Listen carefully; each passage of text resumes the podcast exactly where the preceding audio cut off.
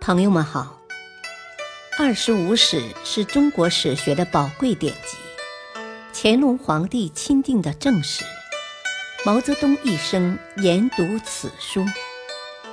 欢迎收听《二十五史》珍藏版第五部《西晋书》传记第五：杨俊、魏冠。一，杨俊出生不详，卒年两百九十一年，字文长，弘农华阴人，今属陕西。他的侄女杨艳原是晋武帝的皇后，杨艳死后，其女杨芷又继立为后。所以，尽管杨俊早年虽然做过高卢县令，和骁骑镇军二府司马，但女儿被立为皇后，却成了他青云直上的契机。太史十年（两百七十四年），皇后杨艳病危。当时镇军大将军胡奋的女儿胡芳是武帝的贵妃，深受宠幸。杨皇后唯恐自己死后，胡贵妃被立为皇后会对太子不利。因而，在临终前，哭着对武帝说：“叔父杨俊的女儿杨芷有德也有色，请求陛下纳入后宫。”武帝流着泪答应了他最后的请求。咸宁二年（两百七十六年），武帝立杨芷为皇后，杨俊也以皇后父亲的身份被立为车骑将军，封爵临晋侯。尚书、楚贾、郭毅都上表认为杨俊气量浅窄，不适宜委以社稷重任。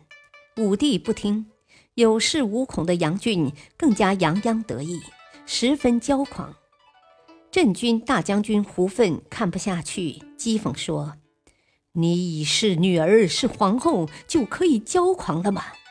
历观前世，凡是与天子联姻，没有不遭灭门之祸的。”只不过是早晚而已。杨俊也不买账，反唇相讥道：“你的女儿不也在后宫吗？”胡奋哈哈一笑：“哈哈哈，我的女儿不过是你女儿的侍婢，有什么妨碍呢？”杨俊的弟弟杨瑶也不因为侄女被立为皇后而高兴，相反，他向武帝上表提出。自古以来，凡是一门有两个皇后的，没有一个能保全自己的宗族。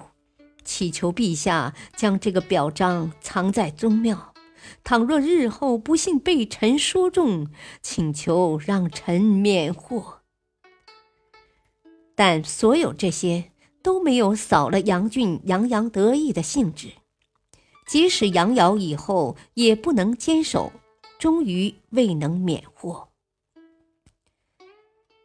晋武帝在平武以后，自以为天下太平，不再留心国家政事，整日沉湎于酒色享受之中，并开始宠信外戚，朝廷大权逐渐被杨俊和他的弟弟杨瑶、杨继所掌握，杨氏权势日盛，当时人称之为三杨。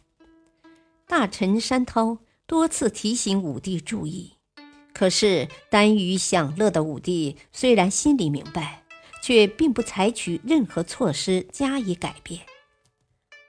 太康十年（两百八十九年），武帝因纵情声色而染上了重病，杨俊乘此机会把自己嫌弃的汝南王司马亮排挤出了京城。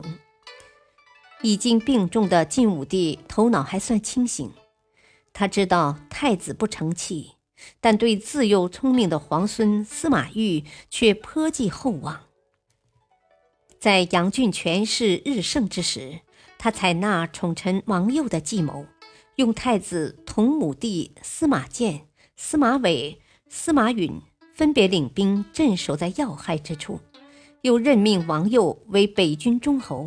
点掌禁军，以防范杨氏的威逼。但是晋武帝的这些措施，并未能阻遏杨俊专权的计划。永熙元年（两百九十年三月），晋武帝病危，此时开国元勋大多已去世，朝廷大臣虽然惶恐不安，却无计可施。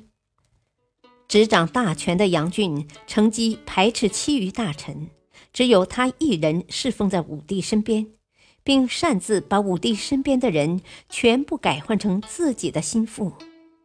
武帝病情稍缓，见左右都是新面孔，生气地训斥杨俊说：“谁让你这样做的？”他心中明白杨俊的用意，下诏命汝南王司马亮。与杨俊共同辅政，还想选择几个有声望的大臣协助他们。杨俊唯恐失去权势，竟从中书省把诏书借来，随即又擅自藏了起来。中书监华瑜害怕失职，亲自前去索讨，杨俊始终不肯归还。感谢收听，下期播讲二。敬请收听，再会。